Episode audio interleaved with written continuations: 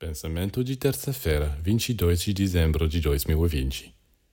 Se o momento da morte é tão importante, é porque a próxima encarnação depende muito desse último momento. A atitude do moribundo naquela hora age no outro mundo até sua próxima reencarnação. Talvez você tenha observado que o estado em que adormece à noite age sobre você à noite e influencia o seu despertar no dia seguinte. Se adormecer com um mau estado, mesmo que tenha tido um bom dia, no dia seguinte acordará mal disposto.